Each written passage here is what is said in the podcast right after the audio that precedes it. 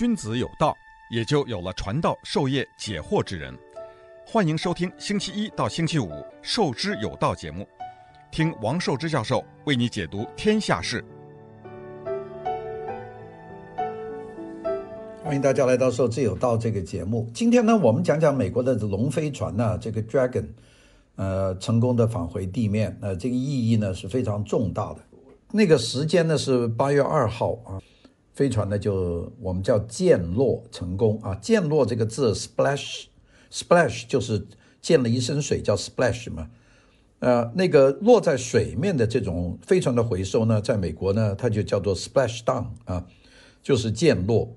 那个比较呢，就是不是在土地上降落，如果是在地球表面的土地上降落，那就是这个 landing。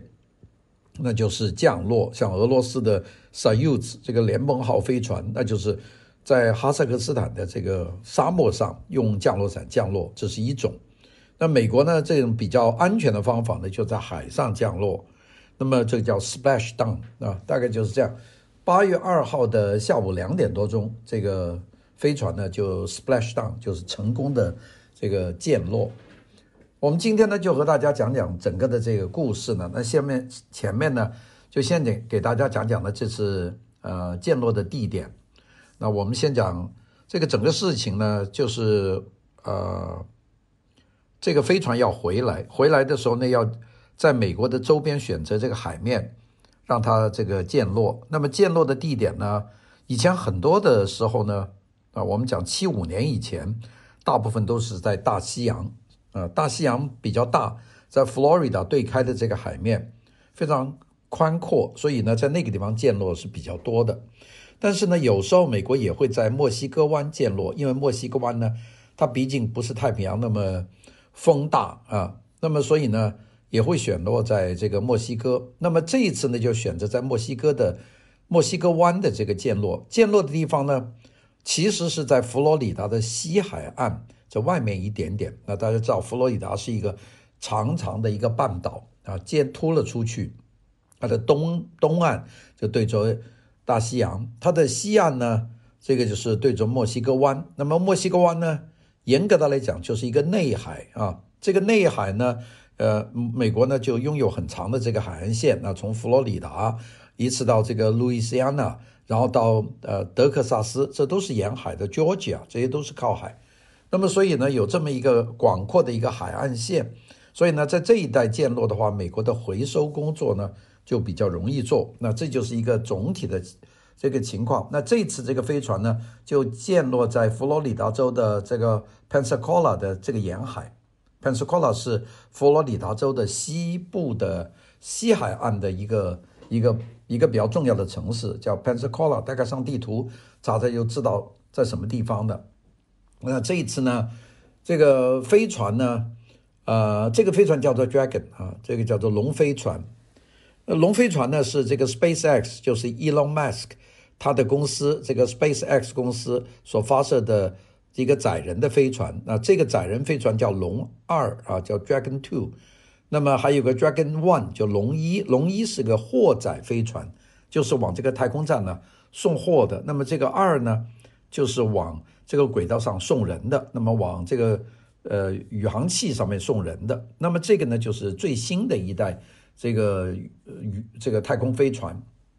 那么这个飞船上面这次呢带了两个人，一个叫 Bob Behnken 啊，另外一个叫做 Hurley，叫 Doug Hurley。那这个是一个是 Behnken，一个叫 Hurley 啊，我们贝肯赫利用华语来翻译的话，那么这个呢就是要回来了。那么这个回来这一圈呢，在八月二号的下午两点四十八分左右，他们呢就在墨西哥湾上面呢就 splash down 啊，就是降落了。那么这个很成功。那个啊、美国总统 Donald Trump 呢也打电话就欢迎他们顺利的返回地球。那么这个是一个历史性的任务。这个最后一阶段的任务呢，事实上花的时间很多了，因为要离开那个他们登上去的空间站，在空间站上停了已经两个月了，从五月底到整个六月到整个七月两整个月，然后呢脱离这个空间站，然后回地球。这个脱离空间站到回地球一共用了十九个钟头，那个是一个比较艰难的一个过程。那么，终于在八月二号下午呢两点四十八分，在佛罗里达的这个 Pensacola 的外海这个墨西哥湾就降降落了。那个这个这一次的降落啊，事实上是有大家很关注的，因为我们知道每年到夏天呢，这个墨西哥湾就有很多飓风啊，那飓风呢就是在这个地方，就我们叫台风的这一类的风。那台风呢不用在别的地方，只用在这个亚太地区啊，所以在那边叫 typhoon 啊，到美国这边叫 hurricane 啊啊，这个叫这种热带气旋呢有三种叫法啊，它一个叫 cyclone，这三种叫法是根据不同的地区来叫的。那么在墨西哥湾的这个呢，我们就把它叫 hurricane 啊，就是飓风，其实就跟台风是一类的东西，就是热带气旋。那么今年呢，已经有一个热带气旋在。墨西哥湾就已经登陆了。那在我们知道在，呃 Texas，我们前前一段时间给大家讲节目说，SpaceX 有一个呃到火星的飞船在 Texas，在那里做试验。那么经历了一场这个飓风，那这个，火箭本身没有事，那是另外一个火箭。那么这次呢，要计划好了要回到这个墨西哥湾的，但是这个时候刚刚就有一个飓风在墨西哥湾。啊、呃，这个名字很特别，这个飓风那叫 E C S 啊，E C S，E C S 现在正在侵袭墨西哥湾，所以呢，美国航天局呢就犹豫了。第一个，这个要回来是肯定的。那么，如果这里有这么大的飓风，肯定不能在狂风暴雨里面让这个飞船回来。那么，所以呢，美国的太空总署啊，也就是 NASA 呢，就做过一个计划，就是延后。回地球的计划，那本来就是准备八月二号就到了地球，那么后来就说延后，但是呢，考虑来考虑去，那么气象局呢就告诉这个 NASA 说，这个飓风呢当中有一个停顿的时候啊，有一段时间没有风，所以呢，NASA 呢就照原计划就回来，那么所以呢就一直呢就是选了几个地点，那么对这个这个飓风啊 e s i a s e s i a s。就进行了这个跟踪，那么最后呢，就改这个地方，本来呢就是选择 Pensacola 作为主要的降落地点，后来呢就降改在墨西哥湾上的靠近 Pensacola 的一个地点，主要就是躲这场我们说这场风啊，这个 E C S 这场飓风。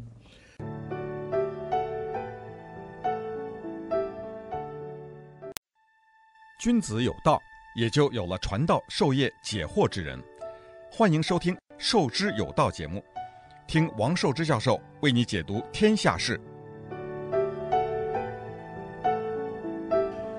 那么这次呢，成功的降落以后，我们都看到那个降落伞张开啊，这个四个巨型的这个终极的降落伞打开，然后这只呃非常八米高的这个龙飞船呢，就降落在这个墨西哥湾上。那么等待它的船呢，离得很近，我都有点惊奇。差不多这些船呐、啊，这些快艇有两条快艇啊，就是这个船一降落以后的几秒钟，这些快艇呢已经出现了，就在旁边开过去了。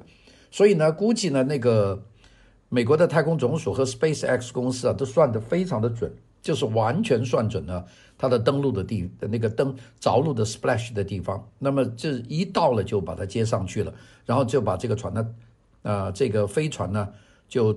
啊，吊到一个拖船上面，再用这个拖船拖回这个岸边，大概就是这么一个过程。那大家说，为什么这一次，呃，我要选择这么一个时间特别的讲？因为这个航天飞机回来好像是很正常的事情，经常有啊。这一次非常的困难，因为美国的太空飞人上一次在海上降落，也就是我们说 splash down，上一次是什么时候啊？大家说。那肯定七八年前吧，没有，二三十年前吧，不止，多少年前呢？四十多年以前。大家说不可能吧？是的，因为一九七五年的七月份是美国的太空飞人最后一次在大西洋上面 splash down，splash down。从那个以后，美国太空飞船就没有怎么回来过了。那大家说，那个以后美国飞船怎么回来呢？那大家记住，有很长的时间到二零一一年以前。美国是改用了这个 Space Shuttle，就是太空穿梭机啊，就宇航船吧，宇宙飞船就用那个 Space Shuttle。那么后来以被 Space Shuttle 呢出了问题，加上呢那个呃费用也太高，所以美国宇航局就停飞了。二零一一年停飞了这个太空穿梭机以后，美国就没有办法把人送到空间上去了。那但是美国和其他的十五个国家联合做了一个国际空间站。那么美国这个空间站呢，美国还出了很大的一笔费用，在上面呢也有很多美国人。那美国人这个宇航员要到国际空间站站上去怎么去呢？那就租用俄罗斯的这个联盟号的飞船，联盟号在俄文叫 Soyuz，就用这个 Soyuz 的太空飞船呢，就装人到国际太空站，所以这就很麻烦。呃，就是这些人，美国的宇航员要先到俄罗斯接受俄罗斯的训练，学习穿俄罗斯的宇航服，再从俄罗斯坐飞机飞到这个。哈萨克斯坦的拜卡努尔这个航天基地，在那里登上俄罗斯的火箭，由 Soyuz 把它送到这个宇航站，而美国飞行员、美国的宇航员在结束任务以后，还要回到哈萨克斯坦，再从那里回到美国。那这个非常的麻烦，不光是俄罗斯了，不不光是美国了，就包括这个所有这个拥有太空。宇宙空间站的十六个国家的宇航员都要到俄罗斯，都要靠这个 Soyuz 这个飞船。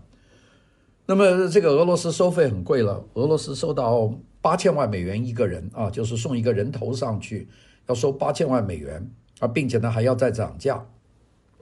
我们前面讲过，那个 SpaceX 的老板呢，Elon Musk，他就曾经呢去过俄罗斯，就去看这个火箭。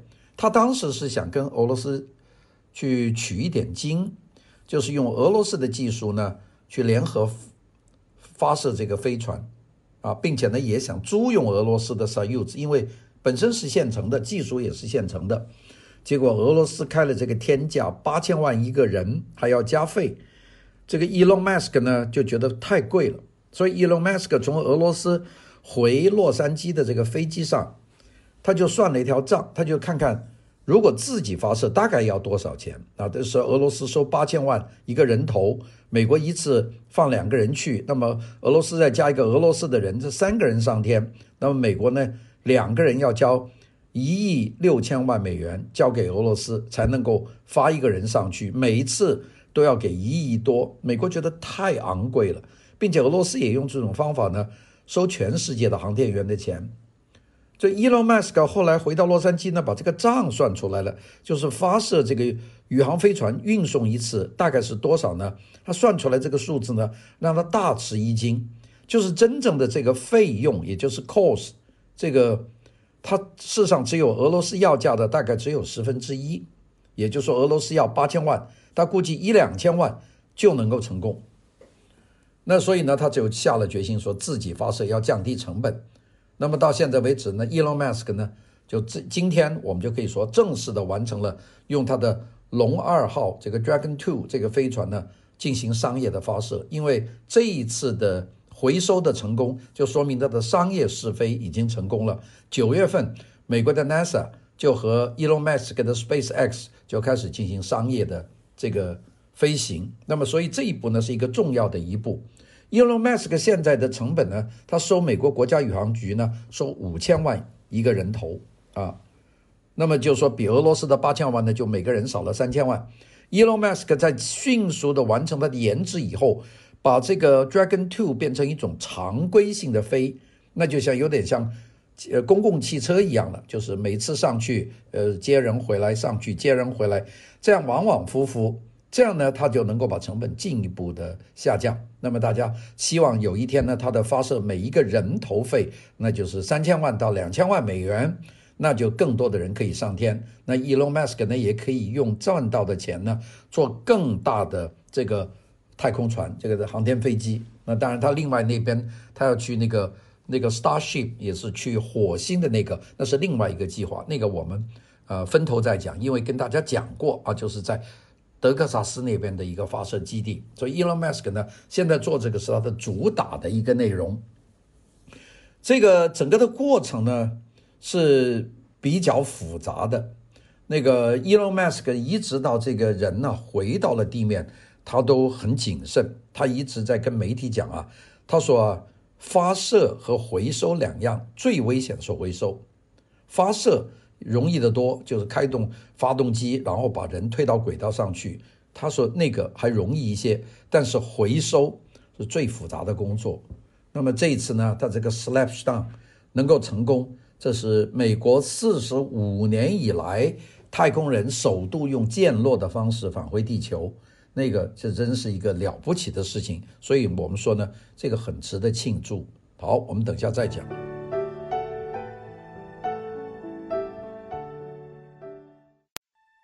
君子有道。也就有了传道授业解惑之人。欢迎收听《授之有道》节目，听王寿之教授为你解读天下事。我们先解释一下这个国际空间站这个情况。国际空间站呢是一个非常巨大的一个宇宙飞行器，这个宇宙飞行器呢是由很多节组成的。呃，最早建设在一九九八年。一九九八年，美国带头，有十六个国家参加。这个世界上主要国家都参与了，没没有中国，中国是自己玩儿啊，就是自己做自己的宇宙飞行器。那么，俄罗斯、美国、欧洲的宇航集团、日本的宇航集团、加拿大的宇航集团，他们是负责这个飞船的营运。那么除此以外呢，另外还有好多国家参与，一共是十六个国家做了这个。呃，国际空间站，这个国际空间站呢，它很大，因为它上面有各种各样的设备，呃，有有生活的地方，有运动的地方，也有做科学实验的地方，并且分了很多节，它很大了。这个它全长啊，它如果算它的长度呢，有一百多米，要一百二十米这么长，它宽度有七十多米宽，它上面呢竖了大概八九块。这个大型的电太阳能电池板是对着太阳，用太阳能发电。这个里面呢相当大，一个舱套一个舱。这整个的呃国际空间站呢做完用了十多年的时间，从一九九八年到二零二零一一年，它才完全做完。也就是说，正式开始启用，那全部启用是到二零一零年到二零一一年。这样呢。就随时上面保存了那个五六个人，这些人呢分别在自己的舱位里面，呃，生活、工作、运动，那么并且做各种的试验。这个试验呢，就是因为太空站呢是一个很低的引力场，呃，引力就是地球的地心引力，那个它不能说没有引力，但是上面的引力非常的小，所以呢。比方说，你种植物，植物就不一定朝上长了，它可能朝下长，或者向左右的长，这样都可能，因为它没有引力，所以上面呢，这种低引力的这种情况下呢，它可以做过各种各样的试验。这就是宇宇宇宙宇宙站。这个宇宙站飞行的早期的建造的时候，美国是用这个 Space Shuttle，也就是太空穿梭机，是送各种物资和人员。到这个太空站上去的，我们都记过很记得有很多次太空穿梭机整个就停在那个空间站上，非常壮观的镜头。但是由于太空穿梭机出了问题，呃，掉过一架，那么并且呢耗资太大，最太空穿梭机最多能够坐七个人嘛，所以呢这个太空穿梭机呢就最后这个计划就停了，Space Shuttle 二零一一年就停了。那么停了以后呢？这个就只能通过俄罗斯的 Soyuz 这个联盟号就往上发给氧，所以呢，美国从二零一一年以后，美国就没有用自己的飞船往这个呃空间站发过任何的这个运输，既无货运，也没有这个客运，那基本上就是通过俄罗斯的火箭去送。那俄罗斯当然是要价越来越高，并且呢，美国也觉得这个事情不合理了。美国是世界上第一大的这个宇宙航空国，那么这么大的一个航空国，居然没有自己的这个到国际空间站的这个飞船，这有点搞笑了。但是呢，宇航局呢也是从成本考虑啊，觉得还是用俄罗斯的比较便宜。那个假设的前提就是跟俄罗斯的关系还可以了。那么这些年以来，美国和俄罗斯的关系都变得越来越不好。那这种情况下，美国当然会担心了。有一天俄罗斯不让你发射，你那个空间上的人怎么办呢？所以呢，这就产生了越来越多的问题。那在这个前提之下，美国太空局啊，就是 NASA 就开始呢，就把这个发射飞行器的任务呢，就是包给两家私人公司去做。一家呢，就是这个波音飞机公司。那波音公司现在还在研究这个他们的飞船，载人飞船。另外一个呢，就是 Elon Musk 的这个 SpaceX 公司啊，这个宇宙航空研究公司。Elon Musk 呢，在和波音的竞赛里面，Elon Musk 呢快，像波音公司到现在为止呢，还在试验它的飞船，还不能说非常的成功。Elon Musk 呢就已经试验了几次，当然他走了几步。第一步呢是发射无人的这个这个 Dragon Two 啊，我们我们记得几个月以前。就有个 Dragon Two 发射，上面没有人的，又成功的回收，整个过程和这一次是一样的。那么在这个成功以后呢，在五月份他们又开始这个呃发射第二个，那这一次就是五月三十号，就由这个贝肯和 Hurley 就坐了这 SpaceX 建造的龙飞船，从佛罗里达州的肯尼迪航天中心发射，那么飞了十九个钟头以后啊，绕了地球几圈。就靠近了国际空间站，在那里呢，就下来就待了两个月的时间。那么然后呢，又通过十九个钟头回到地球。昨天就回到地球。那么这个呢，有几个是世界第一。第一个，这是历史上第一次由一家私人公司将两名宇航员送往了太空。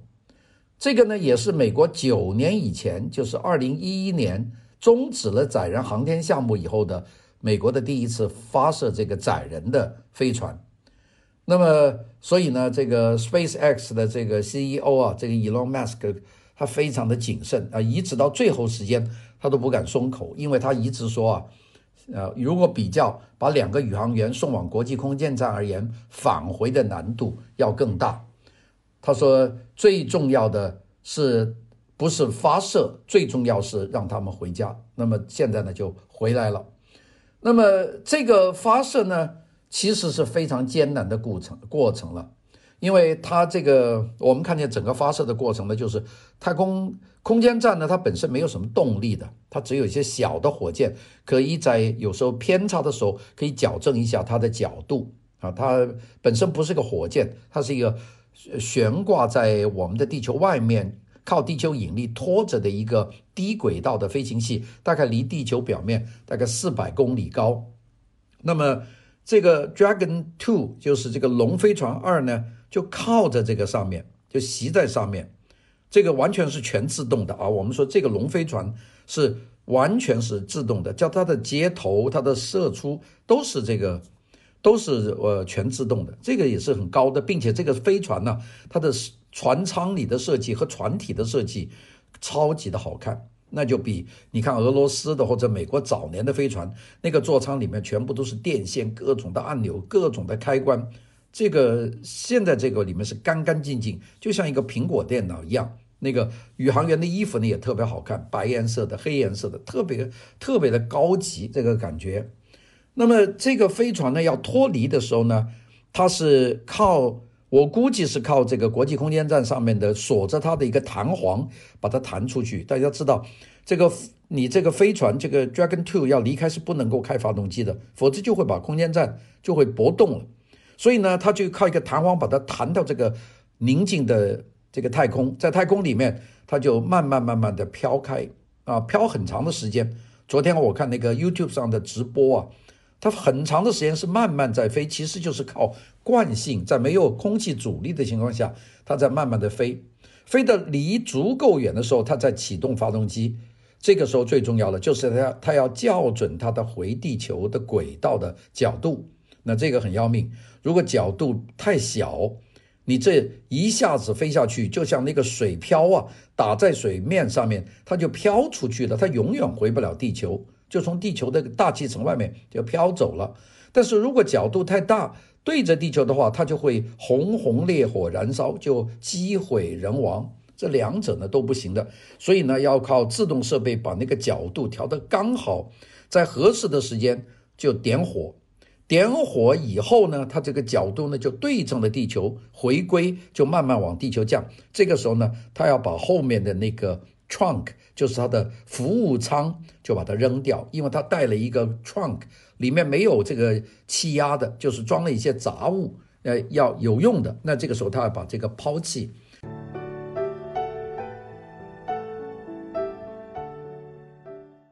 君子有道，也就有了传道授业解惑之人。欢迎收听《授之有道》节目，听王寿之教授为你解读天下事。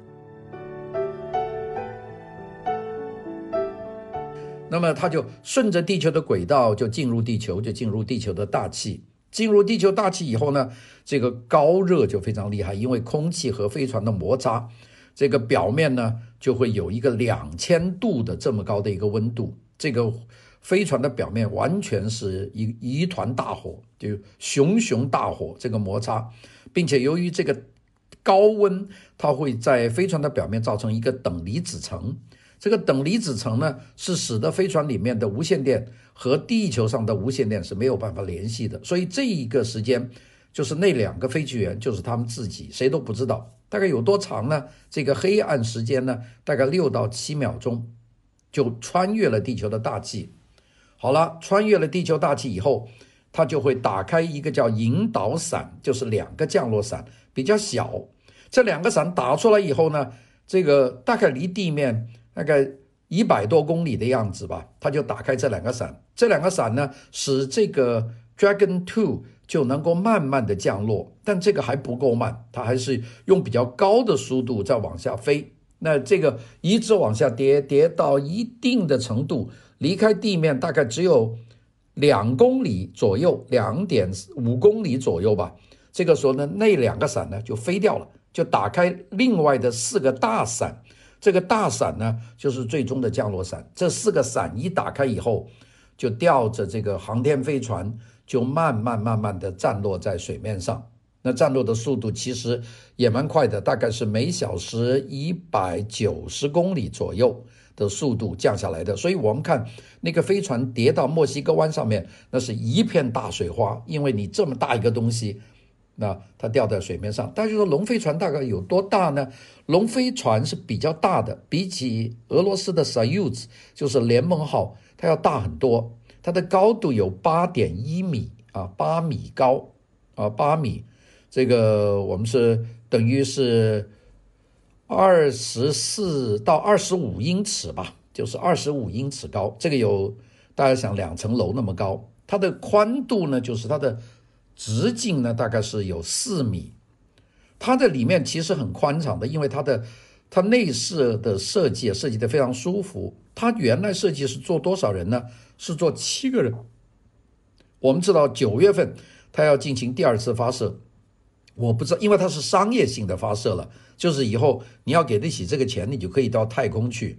那个一个座位大概卖几千万吧，大概有大有人在能够坐的人。那么所以呢，它那上面装的是七个座位，这次是两个人飞，所以我们看见这两个人的后面呢，有很多空的座位，就准备下次用的。大家记住，这个 Dragon Two 是一个重复使用的这个飞宇宙飞船，也就是说。这是 Elon Musk 的一贯的思想，他的第一级火箭是回收再用再回收再用再回收，用五六次。他这个 Dragon Two 呢，回来他修理一下，装饰一下，他第二次又用，是反复使用的，所以它的成本呢就会很低。它跟俄罗斯的 Soyuz 不同，俄罗斯俄罗斯的 Soyuz 就是这个联盟号呢，它用一次它就废了，它下一次用一个新的，所以它的造价整个成本呢是太高的。国际空间站已经围绕地球二十多年了，在这个国家里面，营运这个国际空间站的主要是美国和俄罗斯。那么，在过去的二十年里面，有十九个国家，大概有二百四十多个宇航员到过国际空间站。那其中呢，也包括中国的宇航员。那么，在国际空间站里面，他们进行了大概几万个这个科学试验。那么，并且做的试验很多，从对人体的试验。